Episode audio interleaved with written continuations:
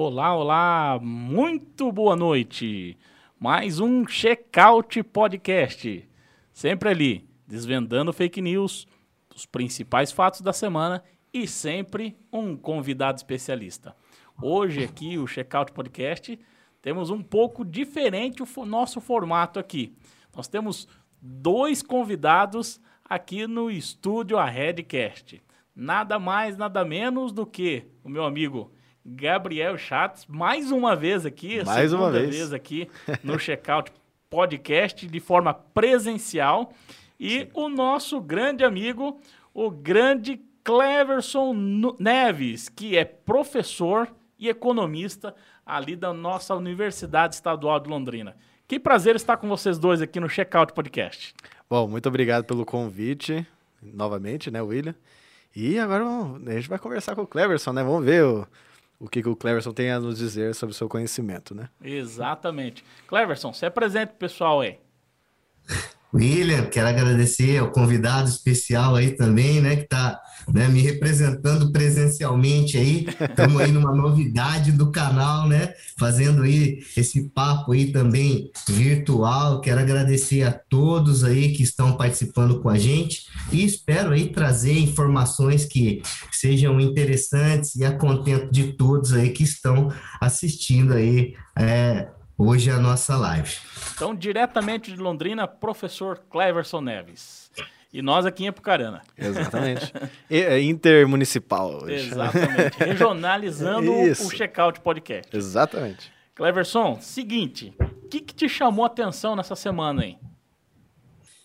William, teve dois fatos interessantíssimos que acabou chamando muita atenção, principalmente no, né, vamos dizer assim, no âmbito econômico econômico e também no social. Então, eu trouxe aqui para a gente discutir aí também com o convidado dois pontos importantes, que é um fato internacional e trouxe um fato nacional também. Né? No fato internacional, uma coisa que chamou muita atenção, principalmente para nós aqui da área de economia, foi fazendo um comparativo né, entre Brasil e Estados Unidos, momentos que nós estamos passando. E a pergunta é: por que os Estados Unidos vão dar até 300 dólares por filho por seis meses e acreditam que isso vai atingir 90% das famílias. Certo. E por quê? Então? Para discutir no âmbito nacional, uhum. eu trouxe também o fato que é essa grande discussão no seio econômico, os motivos para o retorno do horário de verão. Quais são os reais motivos? Isso aí que a gente vai estar discutindo. Legal. E por que, que os Estados Unidos, então, darão 300 reais por filho aí, durante seis meses? Então, o que eu acho que é importante a gente é, conversar aqui, destacar, é que os Estados Unidos ele tá, eles estão tentando mudar uma modalidade que já existe justamente por conta de atingir aquelas famílias que antes não estavam sendo atingidas. Então, esse, esse vamos dizer assim, é um benefício, vamos dizer que é um benefício novo, chamado de benefício infantil, e ela, é, ela traz uma mudança, vamos dizer assim, radical. Por quê? Porque ela tenta atingir as altas taxas de pobreza que existe nos Estados Unidos e Olha que só. está entre um dos maiores dos países desenvolvidos. Tá? Então, o que, que eles estão programando aí? Pagamentos mensais de 300 dólares, que isso dá em conta de 1.500 reais, mais ou menos, para chegar na conta bancária dos pais americanos a partir do dia 15 de julho, ontem. Então, hoje, quem sabe, as famílias já estão aí com essa remuneração até o final do ano. Então, basicamente, o que, que é isso? Isso é um crédito fiscal então é interessante por quê? Porque entra na nossa discussão atual que essa remodelagem fiscal, então os Estados Unidos ele avança, por quê? Porque isso é, um, é, é uma forma de dar um crédito aos pais, aos contribuintes americanos que têm filhos dependentes menores. Então isso reduz o imposto devido pelo contribuinte com o objetivo de ajudar os americanos de baixa renda a sustentar a sua família. Né? Então, esse benefício fiscal pelos americanos é chamado como um plano de resgate, né, que faz parte do plano de ajuda econômica de quase 2 trilhões que o governo americano fez em resposta à pandemia. Né? Então, esse, esse Ou seja, projeto... Esses dois, esses 2 trilhões, então, é quase 60% do orçamento da União. Exatamente, né? É difícil a gente comparar as nações, né? Mas eu acho que o pouco que a gente pode avançar já é muito dentro daquilo que a gente tem, né? Então, assim, esse novo modelo ele vai tratar da seguinte situação: metade do crédito vai ser pago diretamente aos pais em parcelas mensais, e outra parte ela pode ser paga via a questão do imposto de renda. Legal. Então, assim, existe a possibilidade de receber ou por parcelas, ou se quiser receber tudo de uma vez, recebe no final do ano. Né? Mas, assim, o que, que os Estados Unidos têm de temor, assim como nós temos também, em relação a esses programas de bem-estar social? É a questão do desestímulo ao trabalho. Então, uhum. isso também é uma coisa histórica, política, que nós discutimos muito, e, obviamente, a ideia é contar com crédito fiscal anual para compensar, então, essas despesas. Eu trago dois pontos de vista. Os conservadores, né, americanos, e também nós temos os nossos conservadores brasileiros que discutem. Beleza, legal. É uma medida que vai ajudar, obviamente, essa proposta para beneficiar né, as crianças, mas existe uma contrapartida. Qual é? Eles defendem que necessariamente deve ter por parte do agente público e, obviamente, a sociedade civil organizada, haver um controle sobre a natalidade, para também, no futuro próximo, isso não ser, obviamente, uma barganha para né, aumentar esses benefícios. Ou seja, também Alguns preocupados então com a questão do, do, aumento de idosos e a força de trabalho diminuir, no caso. Exato, né? Se preocupam muito com essa questão, né? Por exemplo, aí a gente discute o Brasil. O Brasil tem programas voltados para as crianças? Tem o Bolsa Família, né?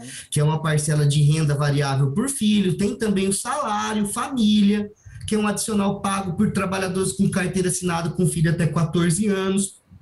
Né? E também tem as deduções de menores de 16 anos que tem no imposto de renda, mas nada chega próximo a esse pacote americano. Eu também gosto de fazer a comparação porque economista não tem como a gente não falar, né? A moeda americana é uma mercadoria, né? O real já não é uma mercadoria. Então, Sim. é muito mais fácil os Estados Unidos ter condição de emitir moeda e ter crédito para ter lastro, sem que gere uma inflação no curto prazo, do que uma economia já, é, vamos dizer assim, é, em desenvolvimento como é o Brasil. Legal. O segundo fato que te chamou a atenção, o que, que é?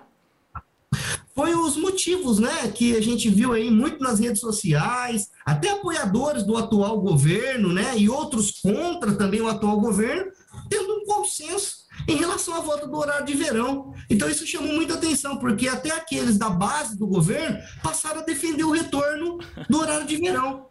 Né? Então, chamou muita atenção esse fato, porque já faz é, é, é, é alguns dias que isso foi noticiado, né? que é, os empresários estão defendendo esse retorno, porque, segundo eles, uma hora do dia faz a roda da economia girar, principalmente para setores turísticos, bares, comércio, restaurante. Então, isso acaba alterando a dinâmica da economia. Sim. Apesar de ter, não tem estudos científicos, mas tem discussões acerca da discussão que isso não reduz economicamente o custo, mas há controvérsias em relação a, a essa discussão. Porque nós temos especialistas em energia e infraestrutura, que acabou analisando que essa medida do retorno de horário de verão, ela tem sim um impacto significativo, principalmente diante da nossa atual conjuntura que nós estamos diante de uma crise do setor energético. Sim. Então, queira ou não queira, uma redução de 1, 2, 3%. Faz toda a diferença. Um, né, vamos dizer assim, numa normalidade, não faz. Mas dentro de uma, de uma situação como nós estamos, vai Sim. fazer muita diferença. Além do que, pensando em pandemia, tudo bem que nós temos as questões de restrição, mas essa uma hora as pessoas podem se relaxar, isso pode melhorar as questões, vamos dizer assim, até psicológicas e sociológicas. Então, não é apenas meramente o fator, vamos dizer assim, econômico e financeiro, mas também tem o fator, vamos dizer assim, social. Né? Nós Gabriel. temos evidências empíricas tem, óbvio que tem. Nós temos estudos aqui, ó, e aí é científico. Estudos de Fritz, Fogel, Canini, em 2019, mostrando ou sugerindo que uma hora a mais de luminosidade acaba impactando na redução de homicídio. Olha que coisa interessante. Né? Então, assim, existem muitas questões além do que propriamente a gente consegue enxergar como impacto positivo, né? Entendi. Então, assim. E, e o Gabriel? O que, que o Gabriel, como publicitário, profissional de marketing digital, o que, que você acha de, dessa medida aí? Olha, o, o Cleverson trouxe uma informação que eu não sabia sobre a questão do horário de verão, que tanto a base do governo quanto quem é contra o governo está se unindo com, com a volta do horário de verão, né? Querendo a volta do horário de verão. E isso acaba que, ainda mais atualmente, né? Nos mundos de hoje, polarizadamente, difícil mesmo de encontrar um algo assim. consenso. assim. É um consenso. É até estranho falar de uma forma assim, né? Tipo, ó, encontraram o consenso. Mas o que que aconteceu? Né? Para encontrar o consenso. Uhum. E assim, em relação ao horário de verão mesmo, eu acredito até, com, concordo com o Cleverson, sobre a questão do turismo, sobre essa questão dos bares, restaurantes, to, todas essas questões que acabam auxiliando e a economia gira muito mais, né? Pelo uhum. menos é, não tem estudo científico uma, quanto a isso, né? Uma das, eu acho que um, um, ponto que é legal colocar aí, William, é que qual foi a justificativa para o governo acabar com o horário de verão? Sim plausivelmente não existia. Uhum. Né? Foi uma coisa muito de senso comum. Ah, não muda o custo e não muda o ambiente psicológico das pessoas. Né? Então, o que, que também estava no contexto ali? Vamos dizer, algo técnico. Era de que as empresas mudaram os seus horários de utilização de pico de energia e que no final do dia isso não ia corresponder ao impacto que o governo esperava e por isso e por outras se decidiu acabar, certo? Então, assim, isso não é tão verdade, até porque dependendo do local, a utilização mudou? Mudou. Mas muitos deles continuaram, até porque você só olha para o lado da empresa. Porque quando você olha para o lado das pessoas, que, hora que, elas, que horas que as pessoas chegam em casa? 5 e meia, 6 horas, 7 horas é o horário que todo mundo está ligando seus aparelhos eletrodomésticos, está utilizando o chuveiro. Então, tem sim impacto redutivo. Acho que precisa Legal. de um estudo mais técnico para a gente mensurar isso aí. Legal. Terceiro, então, fato da semana que chamou atenção é o fim dos super salários. Né, que isso foi votado na Câmara, o relatório do deputado federal Rubens Bueno, e foi aprovado, então, com uma ampla discussão, mas por incrível que pareça também por unanimidade, Gabriel. Isso também é algo importante que havia-se uma luta de quatro anos, onde principalmente setores, né, alguns setores aí do poder público recebiam a mais do que 39 mil reais. E a Constituição é muito clara, o professor Cleverson deve conhecer muito bem disso, que é do setor público também, sabe muito bem que ninguém pode ganhar acima do ministro, do que o ministro supremo. E com a ampla discussão, um relatório muito bem fundamentado, o deputado federal Rubens Bueno conseguiu fazer com que isso fosse para plenário, colocou em regime de urgência e isso passou no começo da semana, na terça-feira. Então, passou aí esse projeto de lei que é de extrema relevância e importância para o país, acabando de vez aí com é, esses atos inconstitucionais que aconteciam, principalmente no Poder Judiciário, no Ministério Público, alguns órgãos do Executivo, que não podem ganhar acima do teto. Então, acho que é uma notícia boa e moraliza o país. Sim, e super salários ainda. Eles acabaram por unanimidade ainda. É. É, tá, essa semana tá, tá, tá difícil o negócio, né? Tá cada coisa. Mas interessante você colocar isso, é. que essa semana pegou fogo mesmo. Exato. Porque conseguiu. Isso aqui dá uma economia de 3 bilhões para o setor público. E o nosso economista aqui sabe o impacto que isso tem, né, de fato. Né? Porém, os mesmos que aprovaram isso, é. né, em unanimidade, claro que não foi daí por, de forma unânime, é, inclusive o relator votou contra daí esse outro projeto que, que fez corretamente, uhum. que é a questão do fundão eleitoral. Uhum. Acrescentou-se para quase 6 bilhões de reais. Então, ou seja, economizamos 3, mas esses 3 foram para onde? Ah, entendi. For por fundo eleitoral. Tá então, explicado. assim, inacreditável. é. É, é, o próprio relator foi. Ficou louco com Orçamento isso. Orçamento porque... não tem segredo. Uhum. Se saiu de um lado, tem que entrar de outro. O, o Estado, ele não cria produto, ele não vende nada. Uhum. O dinheiro ele entra dos impostos. Então, ou seja, para você dizer que você vai aumentar o investimento ou vai aumentar o orçamento, de algum lugar você tem que tirar. Não tem. Porque se você não tirar de um lugar, você está criando um déficit. Eu acho que isso totalmente contra a ideia do que o Paulo Guedes, como ministro da Economia, defende, uhum. que é um Estado mínimo e redução de gasto. Então, ou seja, não tem segredo. O orçamento não tem segredo. Ele é gasto e ele é tributo. Para gastar, tem que tributar. Uhum. Para ter receita, tem que tributar. Não é? Então, ou seja, se eu estou tirando de um orçamento, é porque eu estou colocando em outro. Aí, a discussão política é sempre o que é e quais são as maiores prioridades. Eu só queria voltar num ponto ali, William, que você comentou, que me chamou muita atenção em relação a essa moralização em relação aos salários. Óbvio que impossível, até quem está na base do governo, votar contra isso. Por quê? É um Porque isso popular. é uma das medidas né? Isso é uma das medidas que a gente está buscando para o Brasil, não é uma reforma administrativa, é uma reforma tributária, e isso vem, né, vamos dizer assim, a favor. Só que eu acho que uma, uma situação que merece atenção, talvez, né, é, é, é, é algumas particularidades. Por exemplo, que é aí que eu acho que gera esse problema orçamentário. Tudo bem, nós não vamos ter mais o poder judiciário, entre outras forças, tendo salários super salários, a gente sabe que tem juízes que acumulam aí, né, muitos super salários. No salário base dele, pode ser que ele não ultrapasse, mas o problema está nos benefícios, William. Porque os benefícios, eles não entram nessa computação. Então, ou seja, é uma forma de burlar a lei. É, e, mas o texto, na realidade, é, é justamente, professor Cleverson, que para inibir essa questão, porque eles iam criando penduricalhos isso, e isso ia ficando complicado. Tinha juiz recebendo, promotor e assim por diante, etc., recebendo a mais aí de 100 mil reais por mês.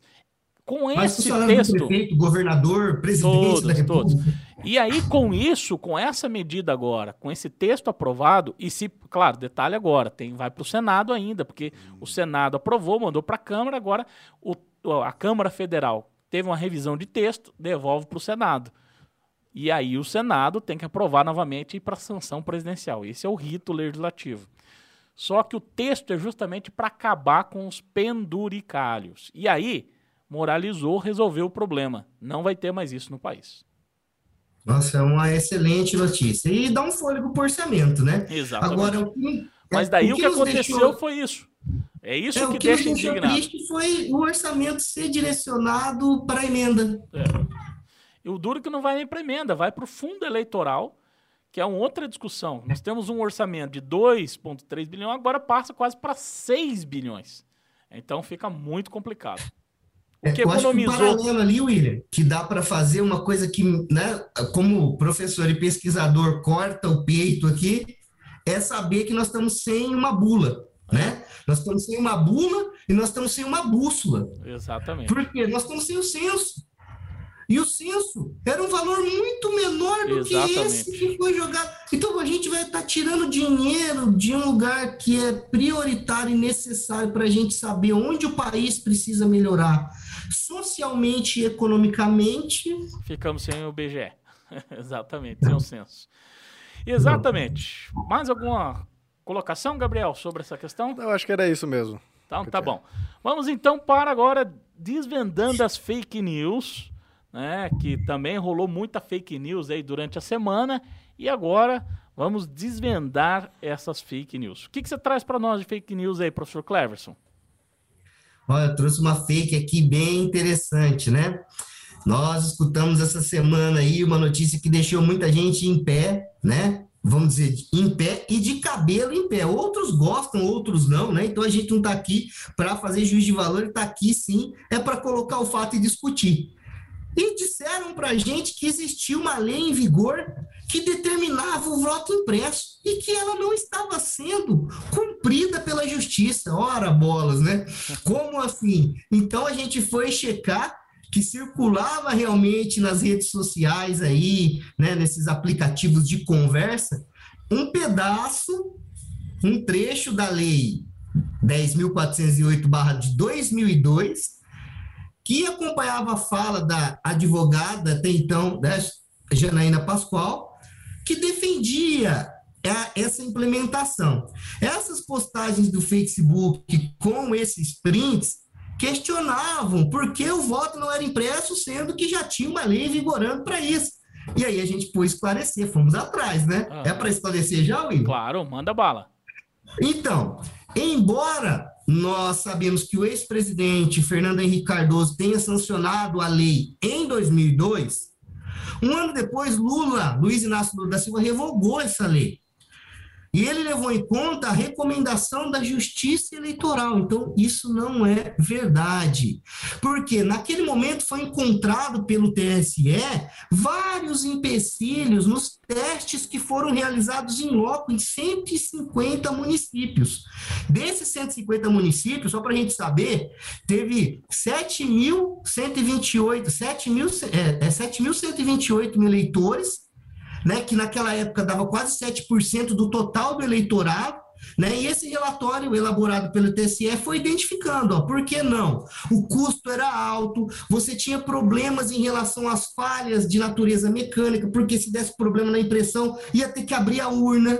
Então você está me entendendo? Então você teria outras questões além do voto cabresto, que é o que a gente diz, né? Você pega o impresso, o cara fala, você votou para mim, então mostra o papo. Então seria uma das formas que, né, foi uma discussão muito grande. Então, ou seja, essa lei não está em vigor e por isso não há sentido algum para que seja cumprida algo que não está em vigor. Só para finalizar, então essa decisão de eliminar essa questão que hoje estão dizendo que está ativa foi feita pelo Colégio de Presidentes e Corregedores da Justiça Eleitoral de Florianópolis, Santa Catarina, uhum. especificamente no dia 28 e 29 de novembro de 2002, um mês após o segundo turno das eleições, né?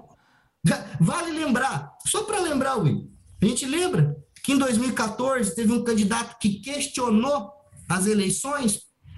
Sim. Então, foi feito um estudo técnico e foi constatado que não houve fraude no processo eleitoral. E aqueles que ganharam a eleição naquele momento perderam a eleição no segundo momento e nem por isso o processo eleitoral foi invalidado. Tá certo. Corretíssimo. Desvendando mais uma outra fake news. Vamos lá. Outra fake news também que traz para nós é que as frases aí do Nobel de Economia e de Mira Leitão né, em montagem, façam referência ao governo Bolsonaro. Aconteceu isso, professor Cleverson?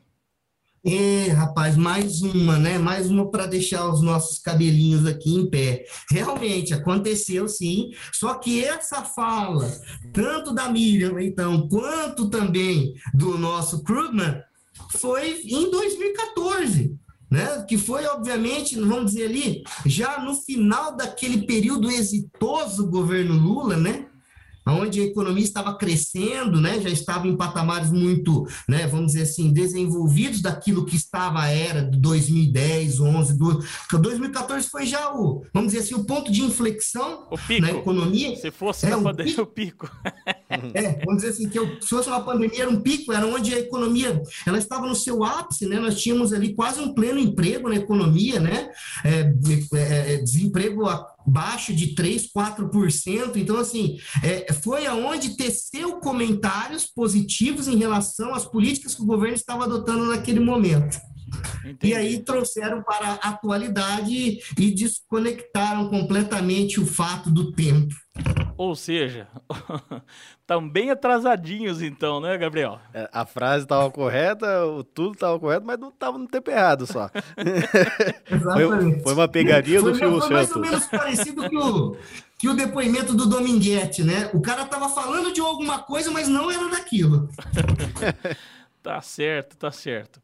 Bom, é, também nós temos uma outra fake news, né, que a gente traz aqui, é, que essa rolou aos montes aí, espero que o pessoal da produção coloque ali, que é a questão ali do que rolou no, no WhatsApp, no Facebook, em tudo quanto é rede social, dizendo lá que o marido do senador Randolph Rodrigues, né, é Charles Ascar Chalala, marido do senador saltitante Randolph Rodrigues. Salário de 23 mil, mais aluguel de 2.700, água, luz e a foto do chefe de gabinete do senador Randolfo Rodrigues. Então, aqui, para elucidar os fatos, trazer de forma bem contextualizada, Gabriel, o, o, o Charles aqui, ele é chefe de gabinete do senador. O senador está no embate ali na pandemia, né, na CPI da pandemia, e aí o pessoal que, que ele está batendo e tudo mais trouxe isso aqui. Não vou entrar no mérito da CPI da pandemia, mas vou entrar no mérito aqui do Charles. É a mesma função que eu faço, inclusive aqui na Assembleia Legislativa do Paraná, porém, ele lá em Brasília, no gabinete do senador.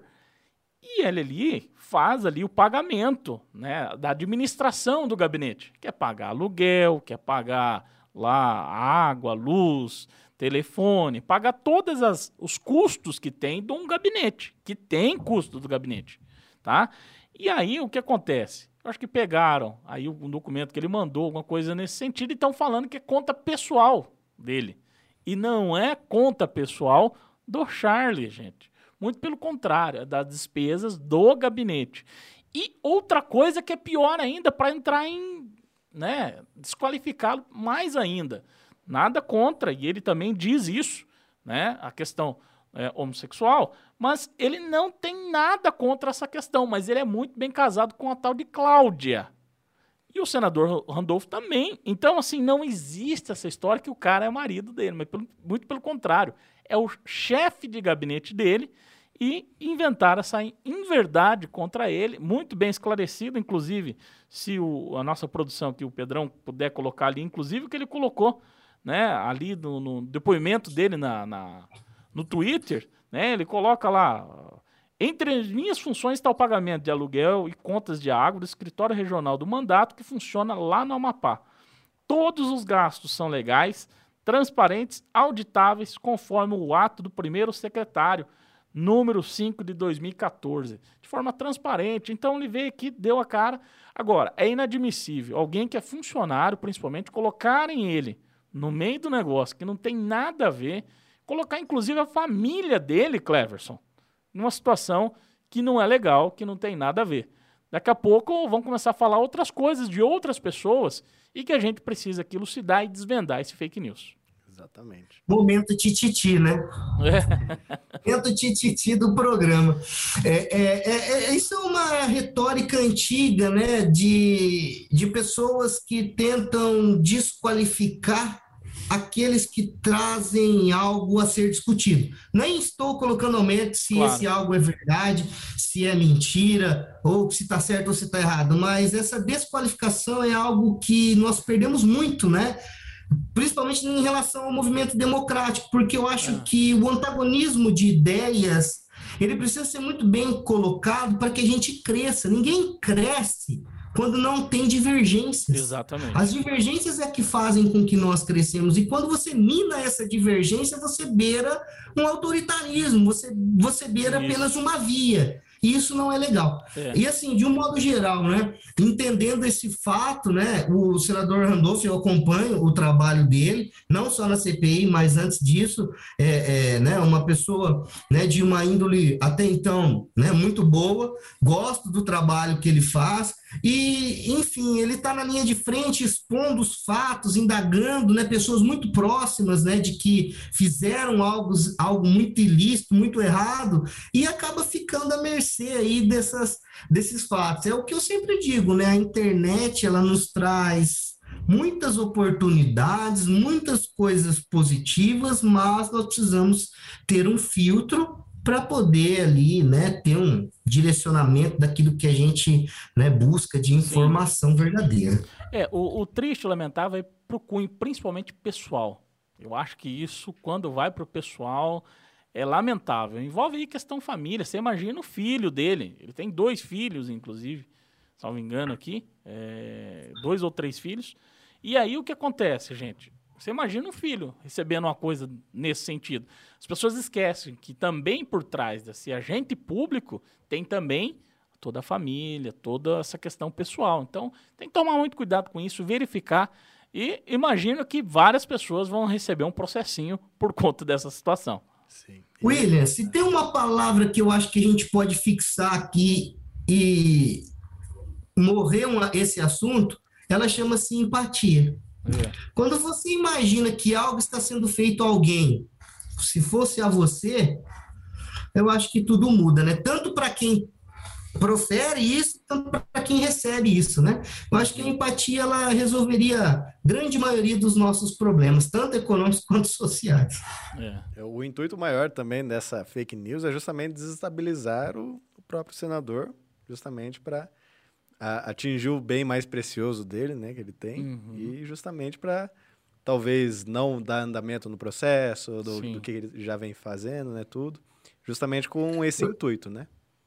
Desconcentra o cara, né? Ele fica desfocado e todo aquele foco que ele tem, aquela energia, acaba sendo canalizada para outra coisa. Então, é uma das formas que eles agem para tentar tirar o cara do foco, porque o senador Randolph ele está muito bem focado. Você vê as entrevistas que ele dá, principalmente logo depois né, da, das sessões, você vê que ele está muito bem instruído, com todas as perguntas muito bem colocadas ali, ele está apertando por todos os lados. Então, assim, precisa desfocar ele um pouco para ele desvirtuar, porque se ele ficar só nisso aqui, ele vai acabar achando alguma coisa.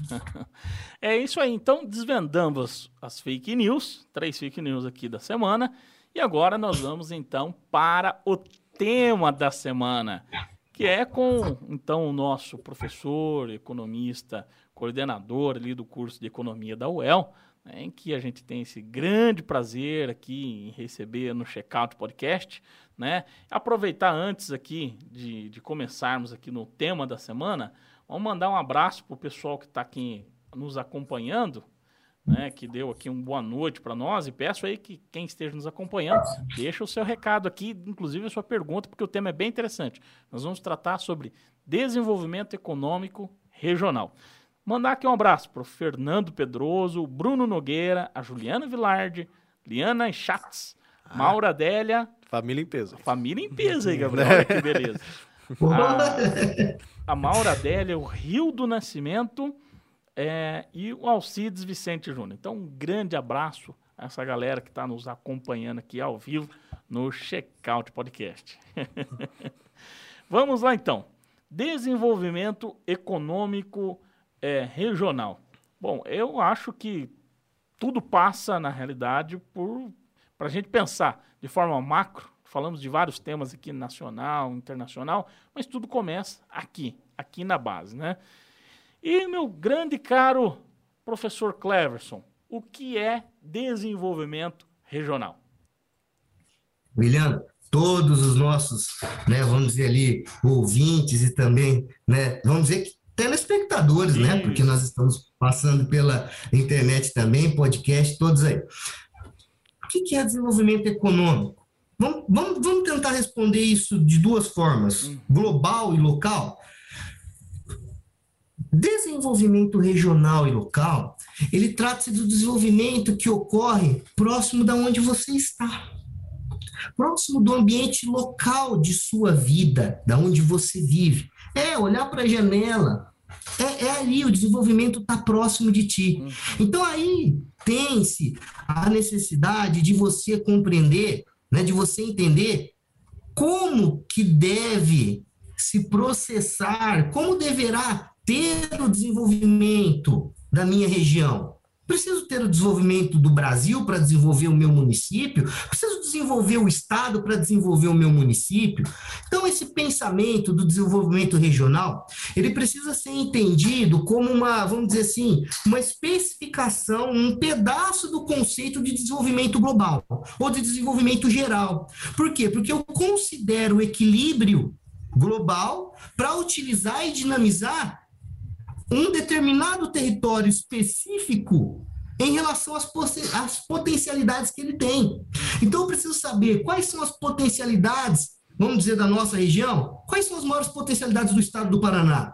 Quais são as maiores, as maiores potencialidades da região norte do Paraná, do centro-oeste do Paraná? Então, ou seja, o desenvolvimento global ele é precedido do desenvolvimento local. Antes nós tínhamos ide algumas ideias, aí vai de, vamos dizer assim, de pensamentos de economistas né, diferentes, que acreditam que primeiro tem que crescer a nação para depois crescer os locais e as regiões. Outros já estudam outros modelos, que a gente fala up-down e top-down, né? Que é onde você desenvolve primeiro os municípios para desenvolver o Estado, para aí sim desenvolver o Brasil. Então, são formas diferentes de você promover o crescimento e o desenvolvimento. Então, dessa forma, o desenvolvimento regional, ele não é o resultado de uma construção teórica, de uma construção construção acadêmica do conceito de desenvolvimento.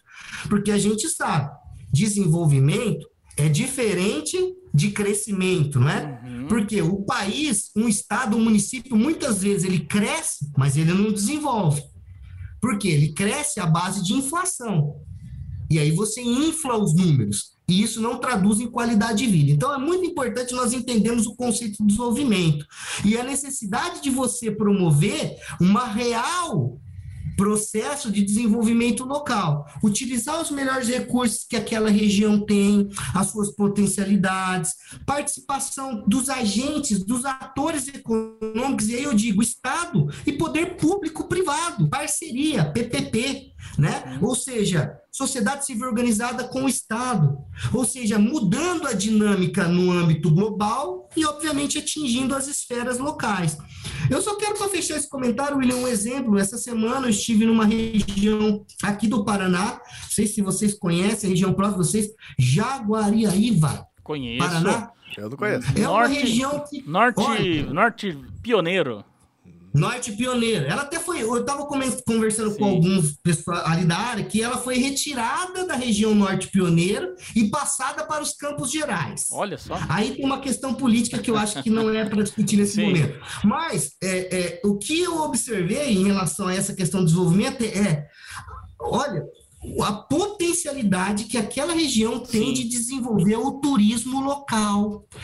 Aquilo precisa ser olhado com outros olhos. Uhum. Legal. E o Cleverson, até para emendar nesse assunto sobre o desenvolvimento regional, qual é o contexto da economia regional de Londrina e região? Que aqui acaba englobando a Pucarana. inclusive. Isso, que a gente está incluído aqui.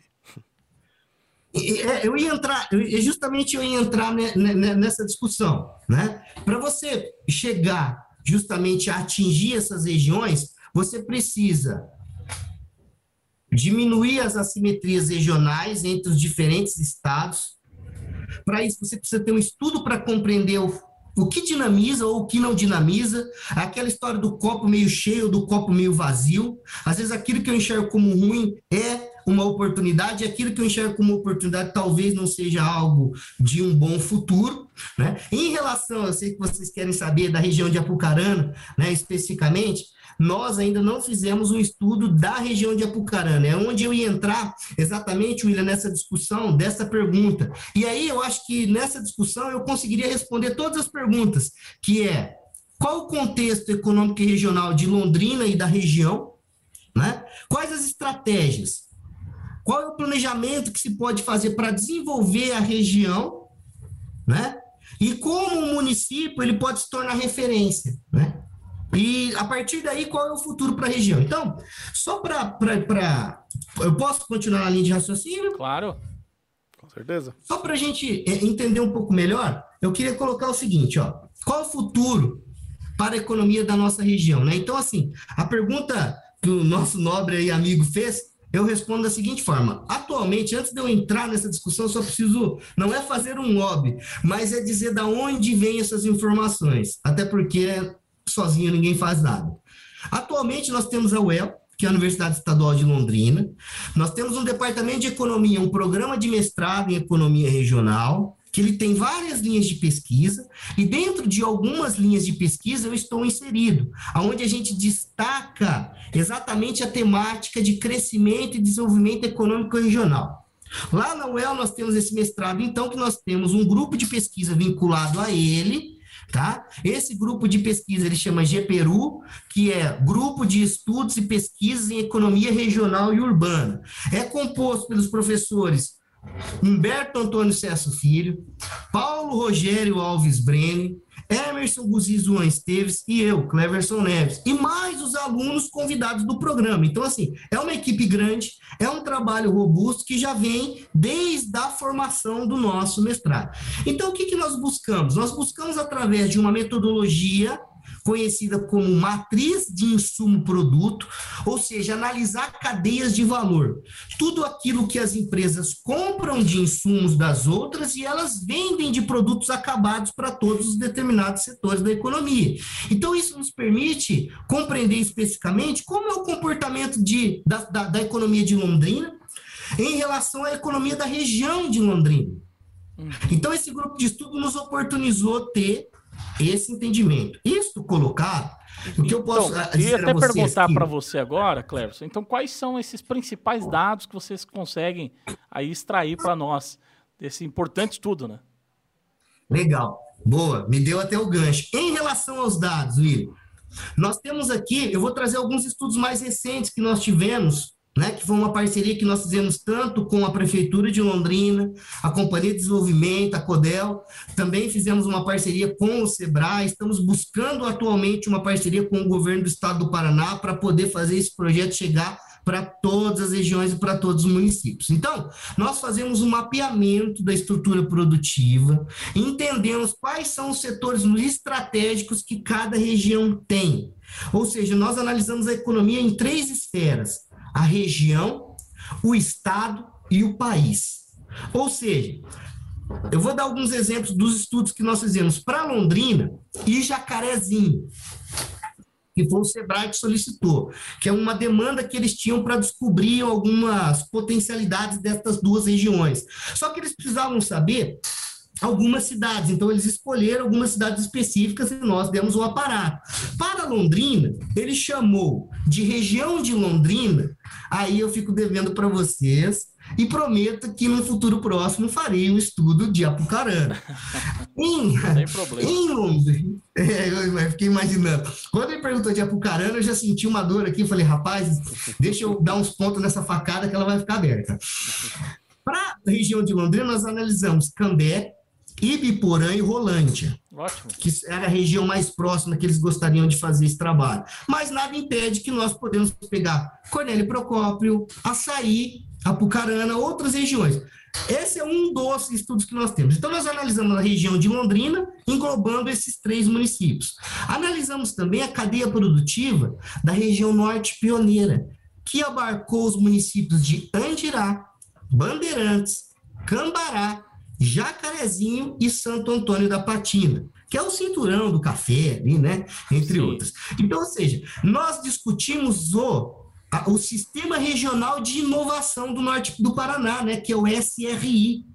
Então, analisamos a região de Londrina e a região norte pioneira. O que nós temos dentro dessa análise? Vou tentar ser sucinto aqui.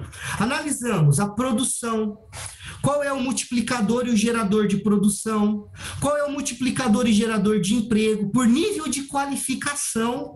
Então, empregos de ensino médio, ensino superior, de ensino básico, nós temos tudo isso mapeado, o que cada empresa emprega, qual é o nível de qualificação, qual é a remuneração e qual é o efeito que isso tem de multiplicador na economia, porque toda vez que você compra um produto de um setor, você está estimulando toda a cadeia produtiva, não é? Que é o efeito multiplicador. Por quê? Porque aquele setor compra dos outros setores, e quando você compra de outros setores, os outros setores para produzir para você, tem que contratar, tem que contratar de outros setores. Então, vocês percebem o efeito multiplicador tanto para trás quanto para frente?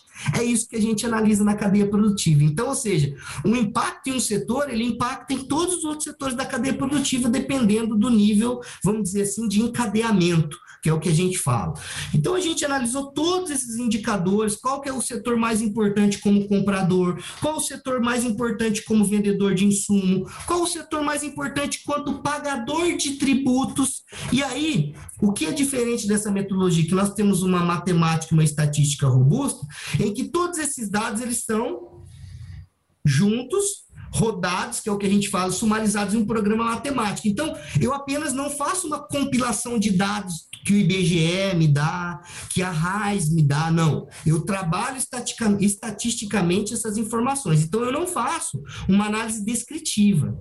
Eu faço realmente uma análise empírica técnica e científica de todos esses dados em conjunto, né? Quem quiser se aprofundar, eu posso depois deixar para o William um Claro. link, né?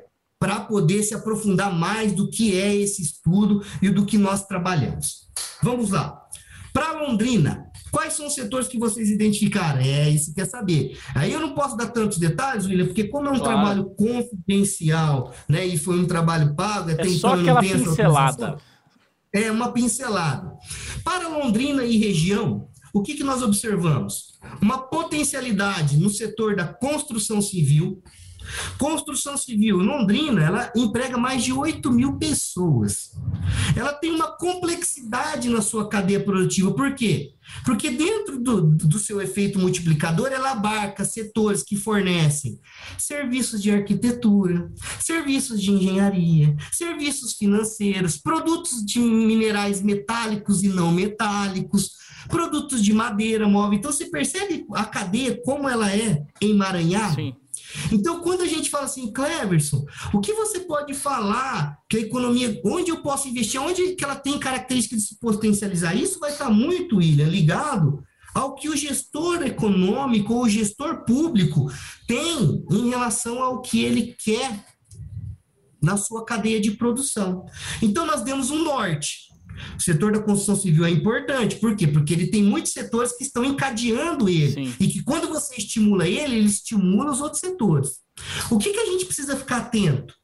Se todos os setores da construção civil que estão em volta deles estão dentro de Londrina, ou eles estão fora de Londrina, porque aí sim é uma política pública do governo ou dos agentes públicos falar: será que não é melhor ter essa empresa aqui do que ter ela lá fora? Será que não é melhor eu trazer ela para cá? Eu gero imposto aqui, eu gero emprego Sim. aqui. eu- Então, é, é esse tipo de Por falar que nós então em município, imposto e tudo mais, e como é que um município ou região pode se tornar então referência em algum setor da economia? O que, que você sugere para nós? A gente sugere que ela, primeiro, entenda quais são as suas potencialidades, quais são as suas riquezas naturais, o que ela tem de mais baixo custo no processo de transformação que ela pode inserir.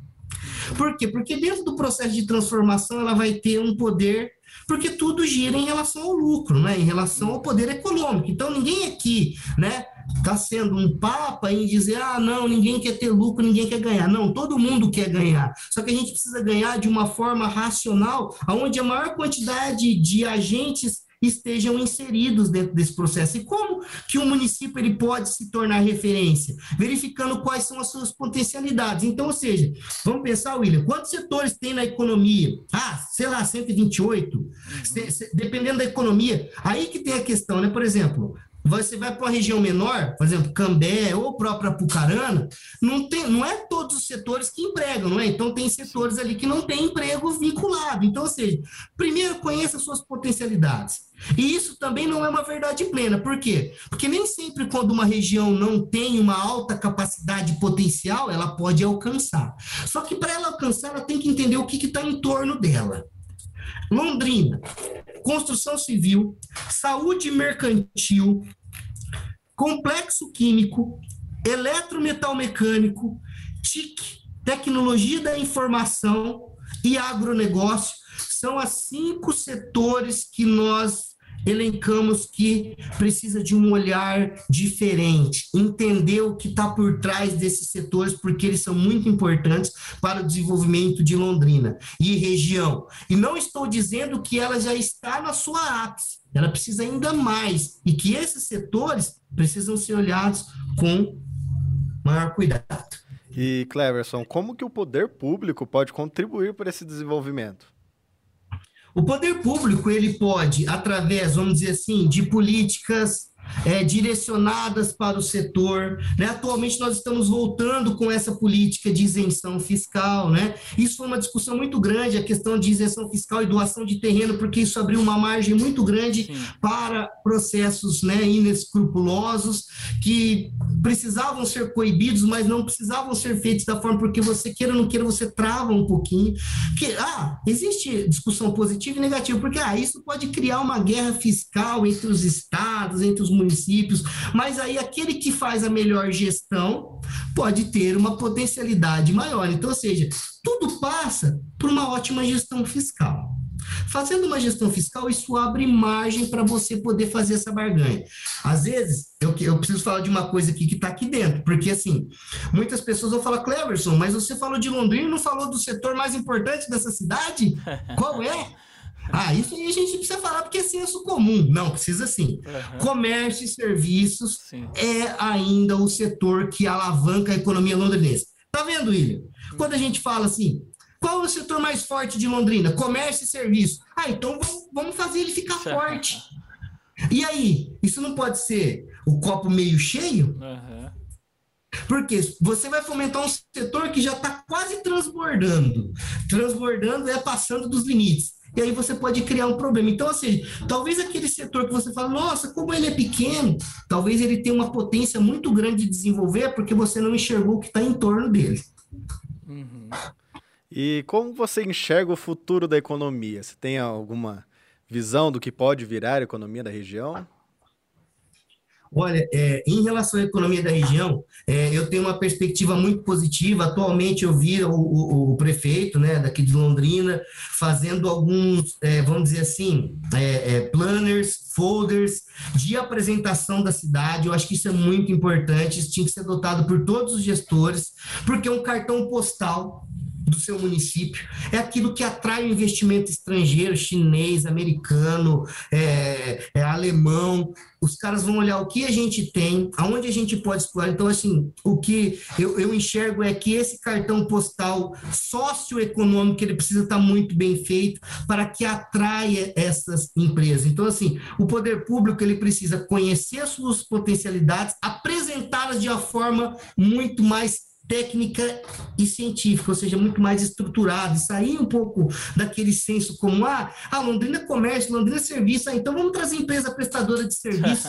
Então, assim, não, não é isso. A gente pode mudar a, a, nossa estrutura produtiva. É só a gente conhecer aonde que o copo está meio vazio. Né? E agregar mais ainda, né? E agregar mais. É. William, faltou eu só fechar uhum. para falar do Norte Pioneiro. Claro, pode. O que, o Norte Pioneiro tem de potencial? Vocês querem saber, né?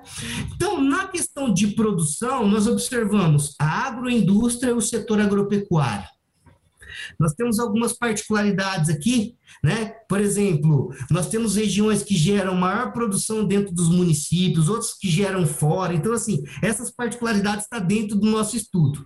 E aí, por isso que é importante o gestor público ter acesso a essa informação para ele poder direcionar, por exemplo. Teve uma pergunta aí que o nosso colega fez que eu acho importante. Como que o poder público ele pode, vamos dizer assim, de uma forma direta utilizar o estudo de vocês ou utilizar essas informações estrategicamente?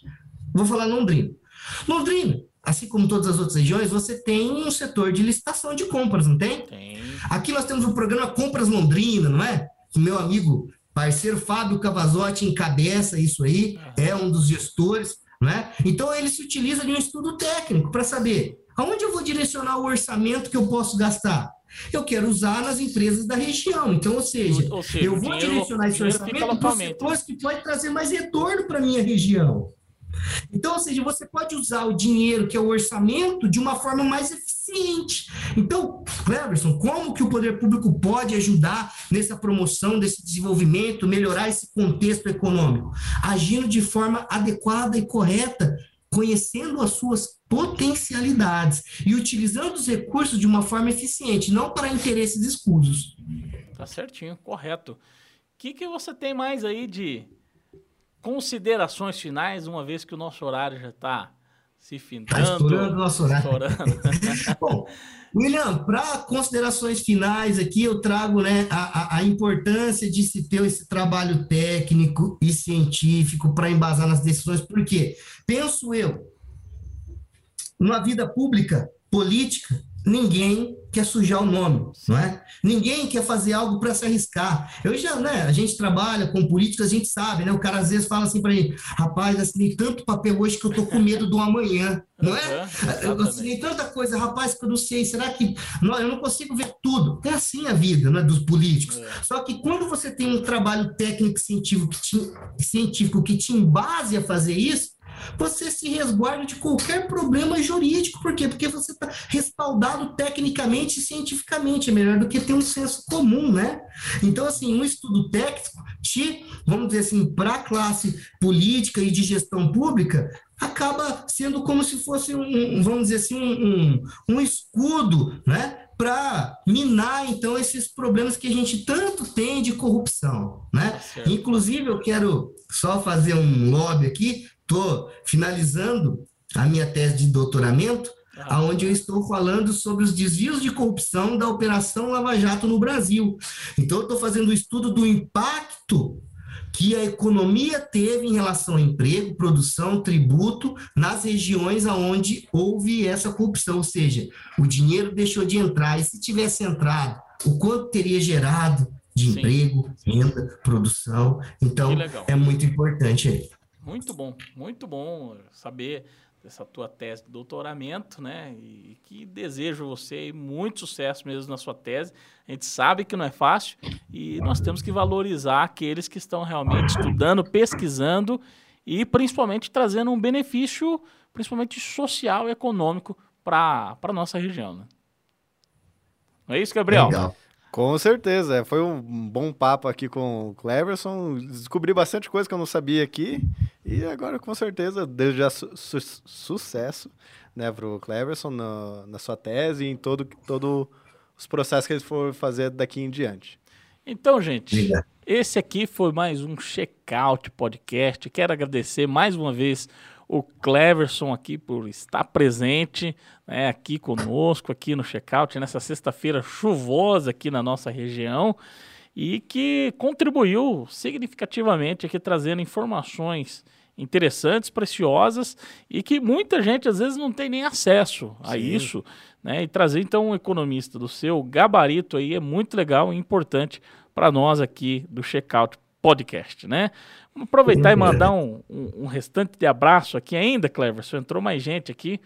O Daniel da Mata, o tio Daniel lá de Tamarana, muito legal aí, tá nos acompanhando. O Márcio Ruiz também, é, a Sirlei Villard também, deixar um abraço para elas aqui. Deixar um abraço para todo mundo aí, pessoal. É, Gabriel. legal, legal. Agradecer também o Gabriel Cleverson, que praticamente hoje aqui, chamei ele, falei, vamos lá de companhia, eu sei que você vai trabalhar até um pouquinho mais tarde, na sexta-feira, um trabalhador, um jovem trabalhador, inteligente, se precisar também de trabalhos aí de mídia digital, de ajudar na questão das redes sociais, está aqui à disposição. Né? O Gabriel, que tem até, inclusive, a Shark, que é um, isso. Uma agência, né? Agência Tudo. de publicidade. Bom, aceitei, é, aceitei prontamente o convite do William, né? Estando aqui de última hora, mas mesmo assim, eu, eu, é uma honra sempre estar aqui. Pessoal, assistam, seis e meia, todos os dias, todos sextas. Isso. Aqui, podcast Checar com o William, hein, pessoal? Sobre conteúdo bom. Gente, Verdade. então, obrigado mesmo, viu, Cleverson? Tamo junto aí, o que precisar, estamos à disposição aí. Obrigado também, Gabriel. Muito obrigado. Obrigado a todos aí, uma boa noite aí, bom descanso. Então, pessoal, Checkout Podcast, mais uma vez aqui nessa sexta-feira, sempre às 18h30, levando a você sempre aqueles principais fatos da semana, desvendando as fake news e sempre um bom bate-papo com um convidado especialista. Então, um bom final de semana para você e toda a família e compartilhe, divulgue aqui o Checkout Podcast nas suas redes sociais. Um grande abraço e até a próxima semana. Tchau, tchau, gente. Valeu!